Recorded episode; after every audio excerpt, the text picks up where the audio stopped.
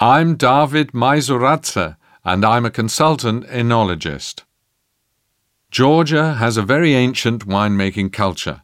Today you join me in one of Georgia's most beautiful regions, Kakheti. Kakheti is famous for its microclimate and its terroirs. This microclimate is caused by the presence to the north of the Caucasus, the Caucasus Mountains, specifically the Siv Sivgombori Range. Georgia, and Kakheti in particular, are famous for the diversity of their grape varieties, which gives us the opportunity to produce a variety of wines of excellent quality.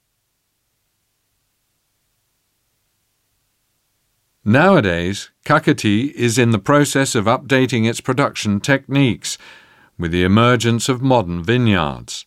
For quite some time, particularly during the Soviet era, the diversity of grape varieties was limited because quantity was preferred over quality. But nowadays, the big winemakers are making the transition towards modern technologies. They select the species of vines they plant the grape varieties based on the precise properties of the terroir using the results of scientific analyses. Also, the way winemaking estates are run is being modernized, with a focus on both quality and quantity. Things are a bit more complicated for small winemakers, who have more trouble adapting to new technologies. But sooner or later, everyone in Georgia, including small wineries, will make the switch to these new technologies.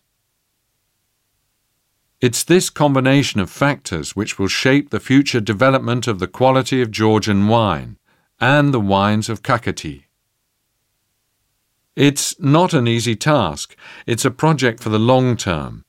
But without quality wine growing techniques, modern wine growing techniques, you can't produce wines of quality.